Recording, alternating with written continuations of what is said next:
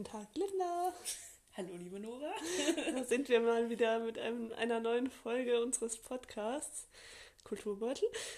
Ähm, heute geht es um einen Mann, bei dessen Namen wir nicht ganz sicher sind, wie man ihn eigentlich ausspricht. Äh, äh, Martin Scorsese, sage Genau. ich jetzt mal. Ja, so nennen wir ihn jetzt mal. Auch wenn Wikipedia sagt, man kann auch Scorsese sagen. Ich glaube, das hat unser Professor damals auch gemacht. Und es gibt noch eine Version, die heißt Scorsese, die ich besonders schön finde. Aber das sagt man, glaube ich, nur, wenn man ihn italienisch ausspricht. Ja, also falls wir manchmal variieren, äh, tut uns leid. Ihr wisst, wer gemeint ist. Genau. Äh, warum wir dieses Thema haben, hat den einfachen Grund, dass wir uns äh, quasi über Scorsese kennengelernt haben. Die Scorsese-Vermittlungsbörse. Genau, nein, wir hatten äh, an der Uni ein Seminar zu seinen Filmen und äh, dadurch haben wir uns kennengelernt, weil wir das beide besucht haben. Und glücklicherweise nebeneinander Oh. saßen. Ja, ähm, es ist ein äh, schwieriges Thema für uns vielleicht auch schon mal vorneweg, weil das nicht unbedingt unser Lieblingsregisseur ist. Aber, Das aber, äh, wird dann noch äh, durchkommen, wenn wir über die Filme reden werden. aber es wird kein pures Scorsese-Bashing werden. Das äh, können wir jetzt schon mal sagen, weil sonst. Also, und es ist ja auch jeder, jeder hat seine eigene Meinung zu den Filmen und wir können uns auch gerne gegenteilige Meinungen schicken. Da sind wir gerne für offen. Wir lassen uns gerne andiskutieren zu diesem Thema. Genau, äh, ich will auch gar nicht sagen, dass Scorsese schlechte Filme macht. Das, Das- nein, das, das stimmt absolut nicht. nicht. Es, es ist nur nichts für mich, sagen wir es so. Und für mich eigentlich auch nicht. Aber mit, ähm, mit Einschränkungen, wir, wir kommen da noch zu. Ja, ähm, jetzt haben wir schon einiges gesagt, aber jetzt wollen wir doch nochmal von vorne anfangen und quasi wissen, wer Scorsese ist oder was er gemacht hat. Und wie immer fangen wir mit einem Quiz an. Mhm. Diesmal habe ich wieder die Ehre, die Fragen zu stellen. Ähm, ja, Linda, Ja. zeig mal, was du, was du noch weißt äh, aus dem nichts. Seminar. Nein, so schwer sind die Fragen nicht. Die meisten habe ich aus dem Gedächtnis äh, gemacht. Also kriegst du das vielleicht auch ganz gut hin. Ähm, ja, mit welchem Schauspieler arbeitete denn Scorsese am häufigsten zusammen? Du kriegst einen Bonuspunkt, wenn du mir sagst, wie oft. Oh Gott. Also ich, ich, tippe stark auf Robert De Niro. Der ist einfach Das ähm, überpräsent.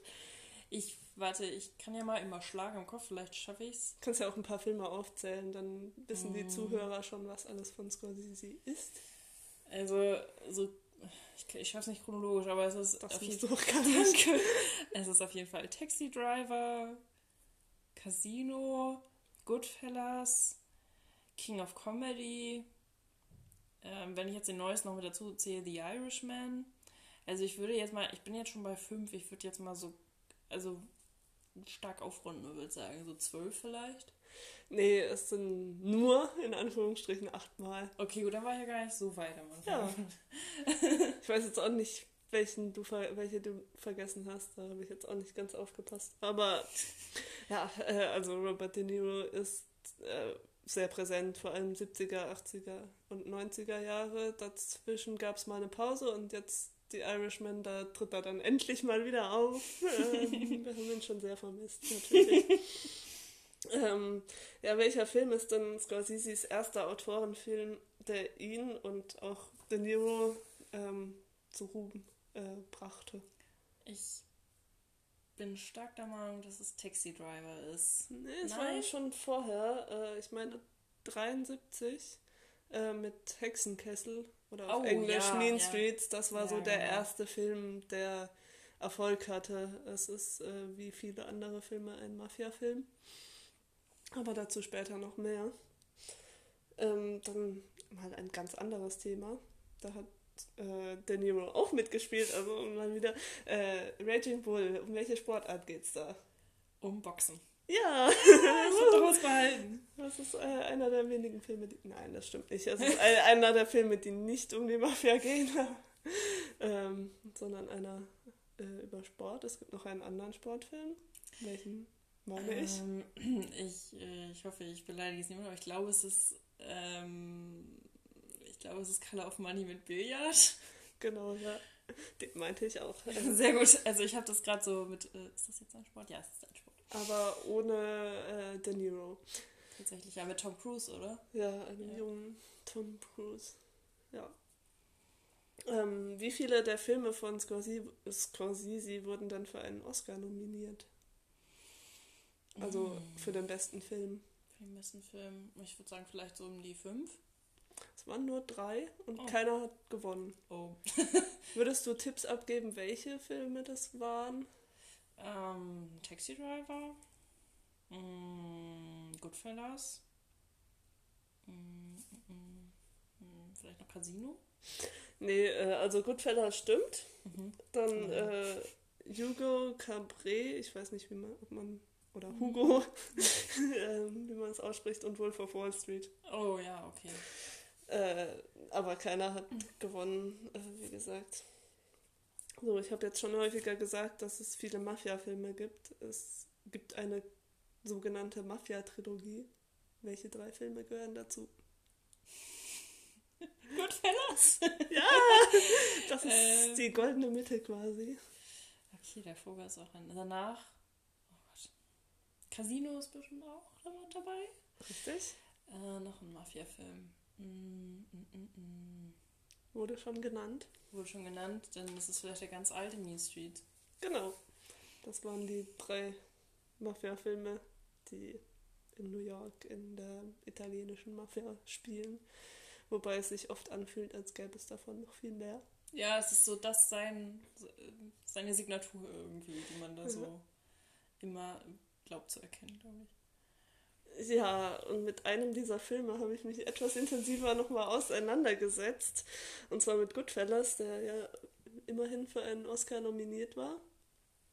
Äh, und ich habe mir den Film nochmal angeguckt und einen kurzen Text dazu geschrieben, was so meine Gedanken waren. Äh, den will ich jetzt sogar mal vorlesen.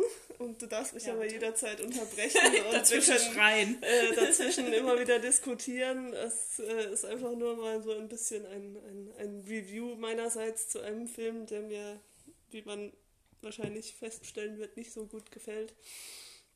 Ähm, Ich bin gespannt. ich auch. Ich, ich hoffe, ich verhaspel mich nicht zu sehr. äh, ich bin es gar nicht mehr gewöhnt, vorzulesen. Na, let's go. Ähm, Henry Hill will bereits sein ganzes Leben lang ein Gangster sein. Goodfellas ist ein Gangsterfilm. So faszinierend die Welt der Gangster für manche sein, will, sein mag, mir ist sie vollkommen fremd. Schon deshalb, dass es etwa äh, eine halbe Stunde des Filmes dauert, bis das erste Mal eine Frau länger als für eine Einstellung zu sehen ist. Das ist echt heftig. Der Film dauert ungefähr zwei Stunden. Also Oh das dauert. Überhaupt dauert alles sehr lange. Aber die Handlung erstreckt sich ja über drei Jahrzehnte. Der deutsche Untertitel, noch ein, ein kleiner Einschub, ist drei Jahrzehnte in der Mafia. Ähm, Das erste Jahrzehnt handelt der erwachsene Henry Hill im Voice-Over ab.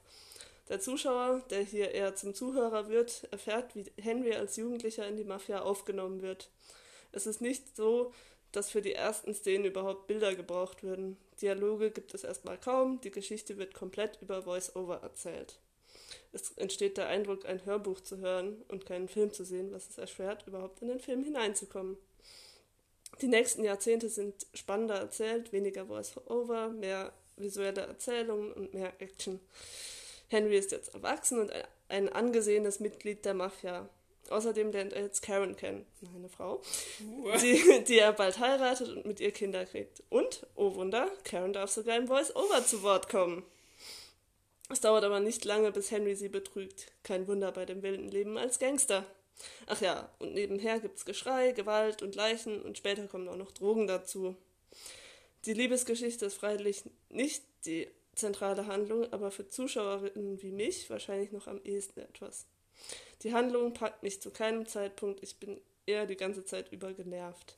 Ich mag es nicht, wenn Menschen krumme, krumme Geschäfte eingehen, mal eben aus Spaß jemanden töten und sich bei all dem toll fühlen. Ja, das so das Hauptsächliche zu dem Film. Ähm, ja, Goodfellas wurde für den Oscar als bester Film nominiert. Die Erzählweise ist durch die rückblickende Art im Voice-Over anders, das muss man ihm lassen. Damit ist er vielleicht besonderer als bei vielen, äh, als vielen, ja, da stimmt was nicht, egal, äh, als bei vielen populären Filmen. Aber man kennt die Art von Erzählung von anderen Martin Scorsese-Filmen. Mit Hexenkessel von 73 und Casino von 95 bildet Goodfellas die Mafia-Trilogie. Gleiche Themen, ähnliche Erzählweise, viele böse Männer. Ähnlich ist auch die Bildgestaltung, auch da unterscheidet sich wenig von anderen Scorsese-Filmen. Er hat oft mit Kameramann Michael Ballhaus zusammengearbeitet. Die Schauspieler machen ebenfalls einen guten Job. Joe Pesci wurde, für, wurde mit einem Oscar für die beste Nebenrolle ausgezeichnet. Aber auch in diesem Bereich handhabt es Scorsese wie immer. Bloß nicht so viel Neues ausprobieren. Robert De Niro als eine Hauptfigur in ge gefühlt jedem Film tut es ja auch. Ray, Ray Liotta als Henry Hill ist wenigstens ein neues Gesicht. Goodfellas ist ein typischer Scorsese-Film, der sowohl inhaltlich auch, als auch gestalterisch als solcher erkennbar ist. Wenn man, wie ich, einen typischen Film von Scorsese nicht mag, dann läuft man allerdings Gefahr, keinen einzigen von ihm zu mögen. Das ist äh, so mein Urteil zu ja. Goodfellas. Ich will gleich mal am Anfang einsteigen. Ich fand das sehr schön, dass, mit, äh, dass du äh, registriert hast, dass es eine halbe Stunde lang keine einzige Frau zu sehen ist. Und ich finde, das ist ein, ein Thema, was wirklich, weiß ich nicht, also da hätte Scorsese nochmal irgendwie drüber nachdenken können. Ja, es ist einfach ist so, also so prominent in seinen Filmen, dass einfach die Männer, die die 99% ausmachen, die zu sehen sind, die reden dürfen, die handeln dürfen. Und selbst bei dem Film, den ich gleich vorstellen werde und den ich sehr mag eigentlich, ähm, ist die, nimmt die Frau ein, ist die Frau nicht die, die handelt, sondern die, für die gehandelt wird oder die, mit der etwas gemacht wird. Und das ist halt, die sind halt nicht aktiv, die sind passiv. Ja, ich kann mich jetzt auch nicht daran erinnern, dass in irgendeinem Film eine Frau wirklich als Hauptfigur agiert. Da ist das mit Karen, dass sie im Voice-Over erscheinen darf noch ziemlich viel. Das wurde auch stark in unserem Seminar hervorgehoben, daran erinnere ich mich noch, dass das ein großes Ding war. Aber ja. es ist halt trotzdem ja, das ist immer noch der Trostpreis. das ist irgendwie, und also die sind auch nicht wichtig, weil die sind halt nur so Beiprodukt. Es muss genau. irgendwie noch eine Frau geben, aber eigentlich auch nur, damit der Mann noch toller ist, weil ohne Frau ist er ja auch nur halb so interessant vielleicht. Ja, oder er, es ist halt auch ein Statussymbol, die Frau ja, vielleicht. Genau. Einfach, ja. Ja, also das ist halt für mich schwierig, irgendwie da Anknüpfungspunkte zu finden, weil diese Welt der Mafia ist sowas von fremd für mich. Für dich ja. hoffentlich auch. Ja, das ist natürlich ist sie das, weil das ja nicht zu unserer Lebensrealität gehört. Aber es gibt andere Filme, also ich will jetzt nicht Scorsese mit anderen Regisseuren vergleichen, weil das ist halt auch, alle sind auch irgendwie anders und es ist immer schwierig, da irgendwie Vergleiche zu ziehen. Aber jetzt einfach nur auf der Mafia-Film-Ebene also den Paten mochte ich sehr gerne, außer den dritten Teil. das ist halt, das ist eine Trilogie oder das ist eine Filmreihe, die ähm, die Geschichte irgendwie anders erzählt. Aber das ist halt auch ein sehr atmosphärisches Ding. Aber da verteilt sich das anders. Also, dass man nicht das Gefühl hat, das ist eine Person, die macht das Voice-Over, die ist hier der Herr über die Erzählung sozusagen und macht irgendwie seine, die krummen Geschäfte und so, sondern das hat halt natürlich auch einen anderen Charme. Das ist natürlich auch nicht dieses weiß ich, das ist alt eingesessen, das ist einfach so und das, da ist die Mafia und die hat ihren Status und ich finde bei, bei, ähm, äh, bei Scorsese ist das natürlich was anderes, das sind dann Neureiche auf irgendeine Art und Weise. Weißt du, die arbeiten sich den Status, die kommen dann irgendwie aus einer, weiß ich auch nicht, die, die arbeiten sich dann hoch in der Mafia und ähm, weiß ich auch nicht, das erinnert mich auch immer, klar hat das nichts damit zu tun, aber es erinnert mich auch immer so ein bisschen an Scarface, das ist auch so ein Ding, weißt du, der, der, der scheffelt dann irgendwie alles so an, das ist halt nicht dieses alte, eingesessene Mafia und ich habe hier mein großes Haus und ich habe hier meine Geschäfte, aber das ist alles, das läuft alles so ein bisschen und ne, man, man redet da nicht drüber so ungefähr. Mhm. Aber bei, bei Scorsese redet man darüber und man sieht auch ganz klar, wenn jemanden auf die Fresse gehauen wird.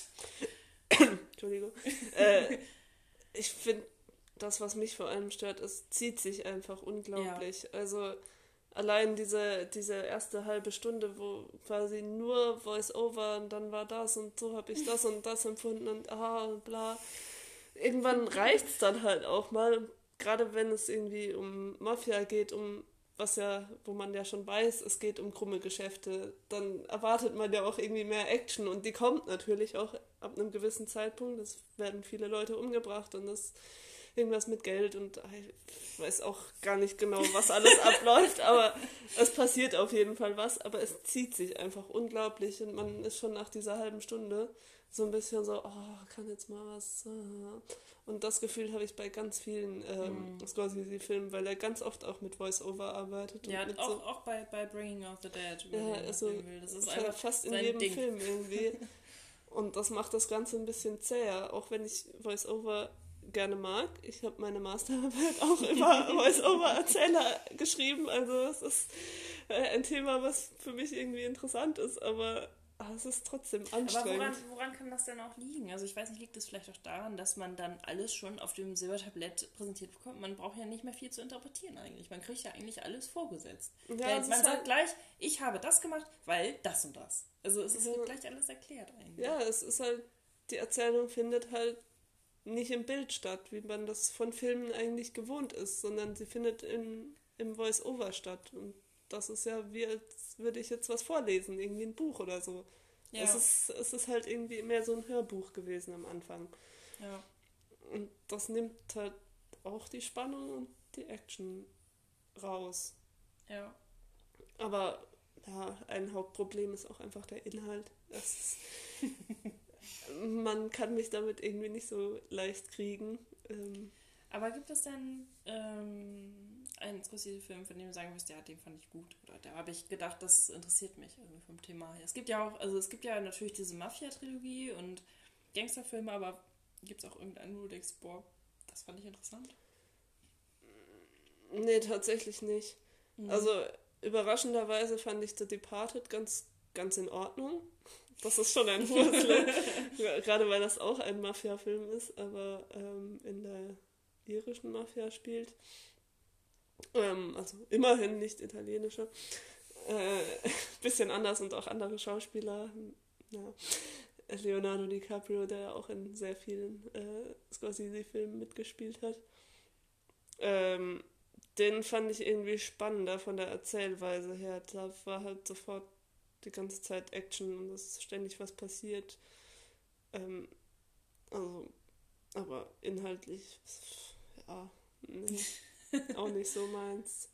Ähm, ich weiß nicht, ob wir die guten Filme ausgelassen haben oder die, die auch was für Frauen sind.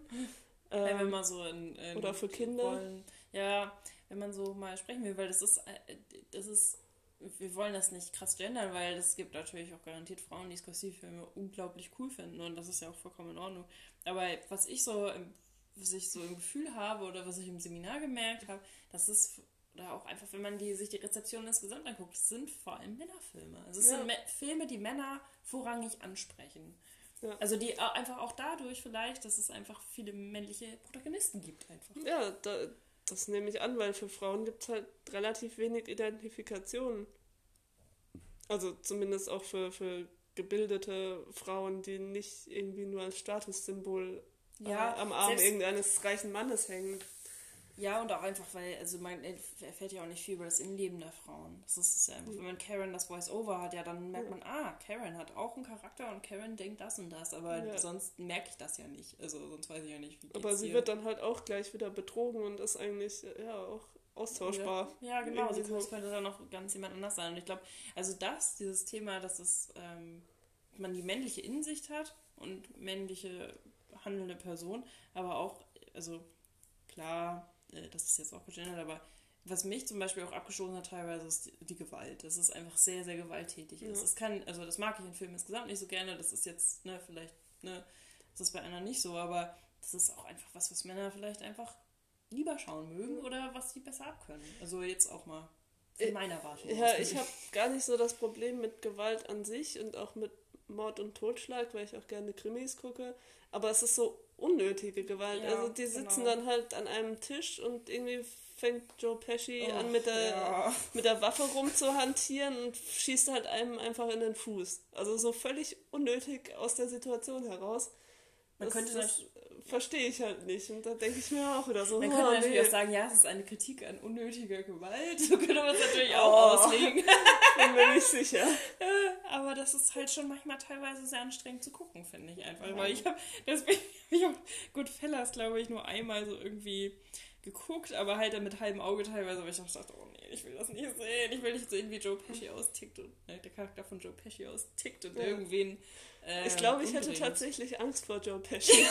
weil er in jedem Film, also er spielt, glaube ich, in, in drei Filmen bei Scorsese mit und in jedem mm. Film spielt er die gleiche Figur eigentlich. Ein Wahnsinnigen so. eigentlich. Ja, ja. Er ist klein. Wie klein ist er? 1,63. Scorsese übrigens auch. Fun Fact. Äh, und hat eine sehr nervige Stimme, aber er ist irgendwie, er hat irgendwie eine Präsenz, die mir Angst macht. Ja, also das, das spricht auch für seine, seine schauspielerischen Fähigkeiten. Ja, und wie gesagt, er hat ja den Oscar gekriegt als bester Nebendarsteller. Genau. Ähm, ja, gab es denn für dich einen Film, den du mochtest? ist das jetzt als krasse Überleitung? Ja, krasse Überleitung. Ich weiß eigentlich die Antwort schon. genau, ich habe den Film auch schon erwähnt. Ähm, ich habe äh, im Seminar habe ich mir einen, ich habe natürlich alle Filme geschaut, klar. Ja. Ähm, aber ich habe einen Film geschaut und lach nicht so gehässig. ähm, ich habe einen Film, über einen Film auch mein Referat gehalten und das war Bringing Out the Dead und ich kannte den vorher überhaupt nicht und ich, im Nachhinein bin ich richtig froh, dass ich den gekriegt habe. Das ist auch einer der weniger bekannten, also die, ja. die man so kennt, ja, Goodfellas, Taxi Driver und so, das und auch, ja, und also der, der englische Titel kam mir nicht bekannt vor, doch der deutsche Titel, der ist Nächte der Erinnerung, was wirklich ganz, ganz schlimm mhm. ist. Aber es sagt eigentlich aus, worum es in dem Film geht. Ja. Das ist äh, relativ gut getroffen, nur halt schlecht übersetzt. Aber ähm, genau, also Bringing Out the Dead war sozusagen mein Film, mein Filmreferatsthema. Und der ist so ungewöhnlich eigentlich für Scorsese, weil es tatsächlich um die Mafia geht. Ja, aber wir haben ja schon gehört, es gibt auch andere Es gibt Filme. auch Filme über Billard, ich weiß. Und es gibt auch äh, Wolf of Wall Street, was ja... Ach, ne, aber da fangen wir gar nicht erst an. Da geht es ja auch um Kriminalität immerhin. Ja, und ja. Das, das ist einer der furchtbarsten Filme, die ich finde. Aber das, aber das, äh, haben, wir, das, haben, wir, das ja. haben wir ausgeklammert, weil dann... Sonst dann, würden wir hier noch irgendwann kotzen. Ja, oder, oder einfach auch drei Stunden reden, solange wie der Film ist. Ja, nee, drei Jahre. Drei Jahre. Genau, also in, in Bringing Out the Dead geht es um Frank Pierce, gespielt von Nicolas Cage, der als Rettungssanitäter in New York arbeitet. In Manhattan, ich vermute in Midtown, wenn ich das so aus den, wenn ich das so aus meiner Erfahrung äh, sagen darf. ja, wir kennen also, uns ja in New York aus, haben wir ja das letzte Mal schon genau. bewiesen. Wenn ihr das nicht gehört habt, könnt ihr das gerne noch in der Folge nachhören. Aber bitte doch. Ja, bitte doch. Ähm, und er arbeitet als Rettungssanitäter. Das Problem ist, dass er ähm, ein, einen Fall hatte, wo eine Patientin, wo eine Patientin nicht zurückholen konnte. Das war ein 18-jähriges Mädchen, das ähm, ähm, das Bewusstsein verloren hat und er konnte sie auch nicht wiederbeleben. Und das verfolgt ihn dermaßen, deswegen auch der gute deutsche Titel Nicht der Erinnerung. Das beeinflusst seine ganze Arbeit. Er hat die ganze Zeit das Gefühl, dass er niemandem helfen kann. Nicolas Cage hat ja schon ein sehr spezifisches Aussehen, aber über den Verlauf des Films, der sieht so aschfahl aus, der hat so krasse Augenringe. Also das, da haben die wirklich gute Arbeit geleistet mit dem Make-up, das muss ich wirklich sagen. Vielleicht sieht er einfach so aus. Vielleicht hat er das auch als Method Acting gemacht, ich weiß es nicht. Ja, das, ist auf jeden Fall gut. Hat er sich vielleicht eine Scheibe bei The Nero abgeschnitten, der ja auch äh, Method geactet hat. Ah, okay. Also ich hoffe zumindest nicht, dass er Leute umgebracht hat, aber soweit ich weiß, hat er früher... Aber schon bei Taxi war er da relativ ja, doll, ne? Ja. Ja. Genau. Ähm, und das ist halt das, worum es geht. Er fährt dann mit seinen Partnern sozusagen, es ist, spielt eigentlich immer zur Nacht, also sie fahren eigentlich durch die Nacht, Nachtschicht, durch New York, haben alle möglichen Fälle, wo sie, wo Leute Drogen genommen haben, wo einfach Betrunkene, also es ist wirklich von bis von relativ la, relativen Lappalien zu relativ schwerwiegenden Sachen. Und einer der Fälle, den, die sie haben, ist ähm, ein älterer Herr, der das Bewusstsein verliert, nicht mehr atmet, ähm, keinen Puls mehr hat, dann fangen sie an, ihn zu, ähm, zu reanimieren. Und dann schaffen sie es tatsächlich, ihn zurückzuholen und ähm, bringen ihn ins Krankenhaus. Und das ist so eine Story, die den ganzen Film über eigentlich läuft, weil ähm, Frank interessiert sich dann für die Tochter des, dieses Mannes, der dort ins Krankenhaus gebracht werden musste, äh, gespielt von Patricia Arquette, die heißt Mary. Und ähm, äh, Nora kichert leise im Hintergrund, weil das, das bringt nämlich uns schon fast zum Thema meines Referats, das ich jetzt nicht halten werde. Keine Sorge. Ich habe die Aufzeichnung nicht mehr wiedergefunden. Oh, äh, sonst hättest du es gemacht. Ich hätte vielleicht ein paar Fun Facts rausgeholt, aber es, es geht eigentlich viel um. Es geht eigentlich im ganzen Film um christliche Symbolik. das ist ja auch schon allein nur durch den, jetzt Mafia bei, bei Scorsese, das hat, ist ja auch immer irgendwie präsent. Ne? Es geht immer irgendwie um die römisch-katholische Kirche auf irgendeine Art und Weise. Und bei diesem Film geht es nicht um die Mafia, es geht trotzdem um, äh, also um den katholischen Glauben, weil es geht natürlich um Schuld. Irgendwie, Frank hat das Gefühl, dass er Schuld hat am Tod anderer, obwohl er ja eigentlich nur versucht, ihnen zu helfen. Er ist ja nicht der Auslöser für den Tod.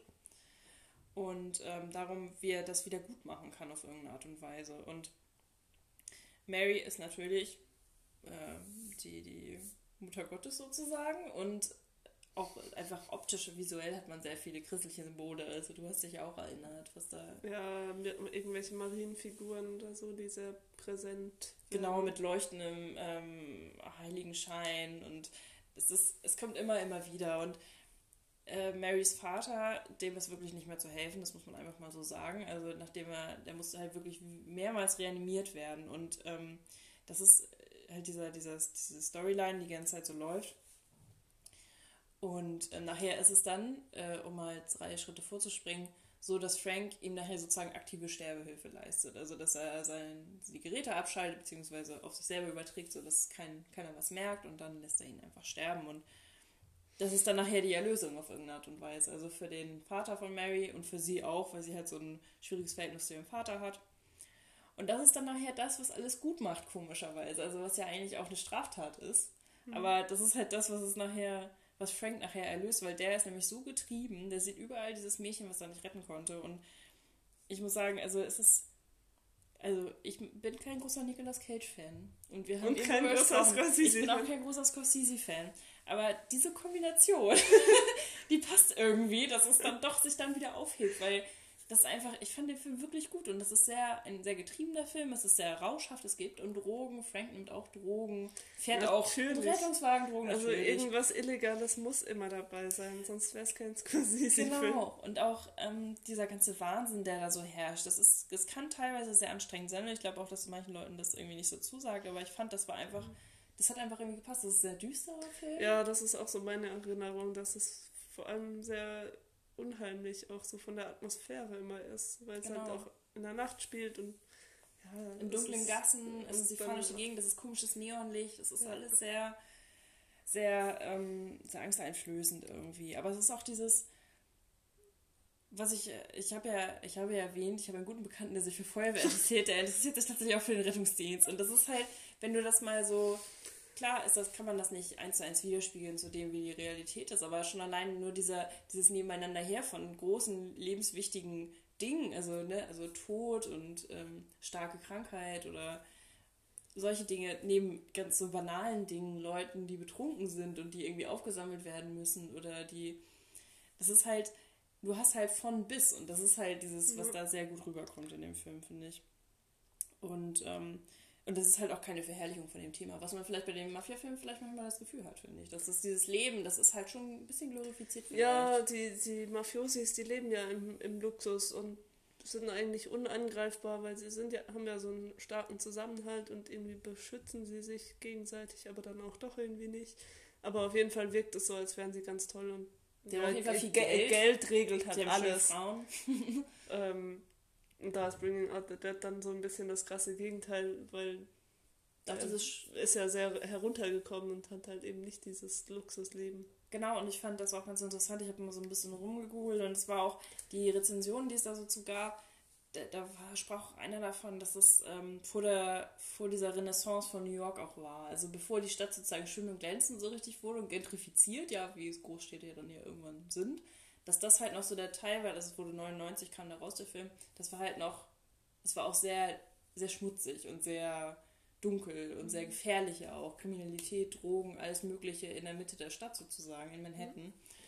Und das macht natürlich auch was aus von der Atmosphäre. Ich kann mir da halt auch eher vorstellen, dass das wirklich passiert, dass das in der Nacht, dass da halt die Drogengleichen rumliegen und so Sachen. Mhm. Äh, bei Mafia, das, das kann ich mir einfach nicht vorstellen, weil das so fremd ist für mich, weil es mhm. weit weg von meiner Realität abläuft. Aber es, also die, die Goodfellas ähm, basiert auf einer wahren Geschichte. Also es, es, es muss eigentlich unglaublich. es muss es halt äh, wirklich geben irgendwie. Das Äh, aber das kann ich mir nicht so gut vorstellen, weil also kranke Menschen und tote Menschen kann ich mir eher vorstellen und dass ein Rettungssanitäter oder was ähm, Genau. auch daran zugrunde geht. Das kann ich mir halt viel eher vorstellen. Und ich fand es halt, auch- es ist eigentlich auch ganz interessant, wenn man es so gegenüberstellt, die Mafiosi, die fühlen sich ja nicht schuldig. Und ein Wolf of Wall Street, der fühlt sich auch nicht schuldig. Die machen einfach ihr Ding und wollen sich halt bereichern. Aber Frank, der halt, ich sage jetzt nicht, dass er unschuldig ist, weil er hat, er bringt ja nachher Schuld auf sich eigentlich, aber das ist halt, dass ähm, jemand Schuld verspürt, das ist halt auch relativ selten eigentlich in, in, in Scorsese-Filmen, finde ich. Dass Ja. jemand irgendwie so getrieben ist von seinem Schuldgefühl irgendwie. Und das war auch mal eine ganz nette Abwechslung. äh, vielleicht noch ein Fun Fact zu, ähm, zu Bringing Out the Dead. Also es gibt ja von Scorsese immer wieder Cameos in seinem, also Gastauftritte in seinen eigenen Filmen. Und er spricht äh, einen der Leitstellenmitarbeiter, also er spricht über Funk sozusagen mit den Rettungsdienst, den Rettungssanitätern. Das ist sein Auftritt im Film, man sieht ihn also nicht. Aber also ich kann Bringing Out the Dead wärmstens empfehlen. Es ist auch ein langer Film, er dauert ungefähr zwei Stunden. Und er ist relativ schwer zu bekommen, habe ich gemerkt. Man bekommt ihn auf, äh, wenn ich jetzt mal Amazon als Plattform nennen darf. Ähm, Es gibt natürlich noch viele andere. Nein, wir, wir sind ja, wir sind ja unabhängig. wir sind unabhängig, niemand, niemand sponsert uns. Noch nicht. Ähm, Amazon? Ja. ähm, auf jeden Fall bei Amazon kriegt ihr ihn gebraucht auf DVD oder wie ich es gemacht habe, könnt ihr ihn sozusagen über Amazon Prime kaufen. Kostet er 10 Euro. Also er ist nicht richtig gut verfügbar. Also er ist, weil er halt nicht der populärste Film ist, nicht der bekannteste, aber ich muss sagen, tatsächlich einer, der, der mir am besten gefallen hat von Scorsese bis Ja. jetzt. ja, subjektiv dann der Beste. Ganz subjektiv. Wenn du keinen Lieblingsfilm hast, dann ist das jetzt der. Objektiv, da weiß man nicht. Das, Nee, objektiv andere wahrscheinlich besser. Da ist wahrscheinlich Taxi Driver so der populärste. Ja, vielleicht auch künstlerisch vielleicht besser gemacht, aber ich fand zum Beispiel auch so Elemente wie, wenn sie durch die Stadt fahren und durch die Nacht und dann plötzlich alles in doppelter Geschwindigkeit abgespielt wird, einfach nur um diesen Rausch irgendwie so darzustellen. Das ist, klingt vielleicht ein bisschen platt einfach als Stilmittel, aber es funktioniert einfach super. Die Leute bewegen sich super schnell, es, ne, alles, die Lichter sind, ne, rauschen sozusagen durch die Gegend und ich fand, das hat super gut funktioniert bei dem Film. Genau. Ähm, wollen wir vielleicht noch drüber sprechen, dass es wieder einen Scorsese-Film gibt bald. Ja, das haben wir doch am Anfang auch schon angedeutet, Ja. wo dann alte Bekannte äh, wieder auftreten. De Niro, Joe Joe Pesci. Pesci. Joe Pesci. Äh, warte, wer war denn da noch? Ach, gut, den dritten haben wir jetzt vergessen. Harvey Keitel, glaube ich noch. Ja, oder? genau. Ich glaube schon. Ja, also auf jeden Fall ein paar Leute, die schon häufiger äh, mitgespielt haben und es geht wahrscheinlich auch wieder um die Mafia. Also es heißt Ja. The Irishman. Vielleicht geht es auch wieder um die irische Mafia? Äh, na, äh, Wir spekulieren. ähm, ist jetzt nicht unbedingt was, worauf ich mich freue und ich weiß auch nicht, ob ich es mir angucken werde. Also falls ihr ihn euch angucken wollt, ab 14. November soll er tatsächlich im Kino zu sehen sein. Und ab Ende November dann äh, auf Netflix. Eigentlich ist es ein Netflix-Film. Mhm. Wurde aber auch schon länger angekündigt, weil ich Ja. meine, als wir das Seminar Mhm. hatten vor zwei, drei Jahren, äh, da war auch schon die Rede davon. Genau, da war das schon angekündigt, aber es hat jetzt echt länger gedauert. Und was dauert noch lange? The Irishman. Wie wir gerade rausgefunden haben, dauert der dreieinhalb Stunden. Es, also, das ist echt ein Unding. Also, gerade bei Wolf of Wall Street, dieser Film, der geht ja auch irgendwie drei Stunden und das fühlt sich einfach an wie Jahre. Es ist so furchtbar. Also, Aber warum ist es denn so furchtbar, dass der Film so lang ist? Es gibt ja auch Filme, wo man denkt, oh, der, der hätte jetzt nochmal eine halbe Stunde länger dauern können, weil ich das einfach so schön finde, mir das Ja. anzuschauen. Ich weiß nicht, irgend, irgendwas zieht sich da und na, wenn man halt auch einen Film anguckt mit lauter unsympathischen Charakteren, was ja leider sehr oft der Fall, Fall ist bei Scorsese, dass man irgendwie, das sind ja, wenn dann eher so, na, weiß nicht, Anti-Helden. Ja, würde ich schon sagen. Weil die machen ja nichts Gutes eigentlich. Die machen eigentlich schlechte Sachen. Ähm, Meiste Zeit. halt keine Leute, die man irgendwie mag. So, also. ich- Dann ist es ich, ja, das ist ich, ich schwierig. wüsste jetzt niemanden aus den Scorsese-Filmen, den ich wirklich mag. Und dann tun sie wieder irgendwas Schlimmes. Es ist halt immer so, sie tun was Schlimmes und dann tun sie wieder was Schlimmes und es ist halt so, ja, gut, okay, hm, jetzt I get es it. langsam. Ja, genau, I get it, es reicht. Es kann natürlich sein, dass The Irishman ganz anders ist. Vielleicht überwinden wir uns ja auch noch, ihn zu schauen und geben ein kurzes Update. Vielleicht Mal lassen wir es auch. Vielleicht machen wir auch Aber, ein. Trinkspiel, während wir ihn gucken. Genau, wie oft äh, immer dann trinken, wenn jemand umgebracht wird oder Wenn Robert De Niro irgendwie bestimmt guckt, irgendwie Ja. Weise. müssten wir noch mal überlegen, wie das sein könnte. Aber Wir, werden, wir könnten uns ja ein paar Scorsese-typische Dinge aus. also ja, wenn, Wenn was das es auch ist. ganz oft gibt, ist so ein Freeze-Frame, dass das Bild Ja. einfach mal anhält. Dann halt diese, wenn irgendwie ein Voice-Over länger als zwei Minuten dauert. Oh Gott! Also, wenn, wenn mal das wieder klingt- stundenlang keine Frau zu sehen ist. also ihr merkt, man kann da sich viel überlegen, wenn man möchte. Man kann es sich auch nett gestalten. ja, vielleicht hätte ich Goodfellas jetzt äh, nochmal mit dir zusammen gucken sollen, dann wäre ich äh, nicht zwischendurch halb eingeschlafen. Abgeschweift. ja, das äh, passiert halt leider irgendwie, wenn man Ja. einen Film nicht mag. Aber man muss halt auch manchmal über Themen reden, die einem nicht gefallen. Oder man muss nochmal reflektieren, warum mag ich es eigentlich nicht. Das Ja. finde ich auch wichtig, dass man weiß, es ist jetzt objektiv vielleicht anders. Vielleicht ist das objektiv toll. Aber vielleicht ist es Ja, subjektiv also ich, ich kann nur wiederholen, dass ich der Meinung bin, dass die äh, Filme gar nicht schlecht sind, aber sie sind nichts für mich. ja. Weil, also sie sind gut gemacht, keine Frage. Ich würde niemals sagen, dass Martin Scorsese ein schlechter ähm, Regisseur und Filmemacher ist. Er ist es halt ist- ein, der hat einen Äh, speziellen Stil. ja, es ist sehr Ja. speziell, thematisch und aber er ist sehr erfolgreich mit diesem sehr erfolgreich, ja. Stil. Klar. Und schon sehr lange. Also wenn man bedenkt, der erste äh, erfolgreiche Film, 73, das ist jetzt schon eine lange Weile her. Ich kann gerade nicht rechnen. Warte mal, 46 Jahre? Das ist schon äh, ja, sehr, sehr lange. Und die letzten Filme, die waren ja auch immer noch erfolgreich. Äh, Wolf of Wall Street von 2013, für den Oscar nominiert. ja. Also er, er hält sich gut. Er ist immer noch relevant, könnte man sagen. Ja, also man kann davon ausgehen, dass The Irishman auch wieder erfolgreich wird, weil gerade weil De Niro auch immer noch ein, ein Name ist im Geschäft, auch wenn er die letzten Jahre etwas vom Weg abgekommen ist, vielleicht so mit äh, Dirty Grandpa und so Sachen. Äh, aber darüber reden wir ja nicht. nee. Genau. Ähm, ich glaube, wir haben unsere Gefühle zu Scorsese gut verarbeitet. Ich glaube, wir können dieses Kapitel in unserem Leben langsam abschließen, außer wir gucken auch noch The Irishman. Ja, oder er macht mal wieder einen Film, der thematisch ganz in eine andere Richtung geht, was dann Genau. eher wieder so wie Bringing Out the Dead etwas unter, unter dem Radar äh, Genau. Wie, auch immer. Ja, und dann werden wir uns äh, in der nächsten Ausgabe wieder Themen widmen, die uns mehr Spaß machen. Genau. Und äh, einer Sendung, die uns gut gefällt. Die uns sehr gut gefällt. ja, da gab es jetzt äh, diese Woche eine neue Ausgabe. Also ihr könnt euch auch schon darauf vorbereiten. Das nächste Mal werden wir über Tiny House Nation reden. Genau, und ähm, es ist tatsächlich ratsam, einfach alles hintereinander zu gucken. Es gibt einem einfach ein richtig gutes Gefühl. Es ist, wir werden noch versuchen zu ergründen, warum uns das so gut gefällt. Das weiß ich nämlich auch noch nicht so genau, aber es ist einfach, ja, genau, es ist einfach, also wenn man Before- und After-Shows, also so Makeover-Shows mag, das wissen wir, Ja, Queer das- Eye, das mögen wir. Genau, Ähm, und das ist halt mit äh, kleinen Häusern, kleine sehr kleinen Häusern. Und Leuten, die diese kleinen Häuser ziehen und für die werden diese Häuser umgemodelt und genau, da freue ich mich schon sehr drauf, jetzt die zweite Staffel zu sehen. hat was sehr befriedigend, Befriedigendes, anders als Scorsese, der uns etwas unbefriedigt hinterlässt. Aber ähm, ja, darüber reden wir dann in zwei Wochen. Bis dahin äh, eine schöne Zeit. Hört schöne Podcasts, schaut schöne Filme. Genau. Dann bis dann.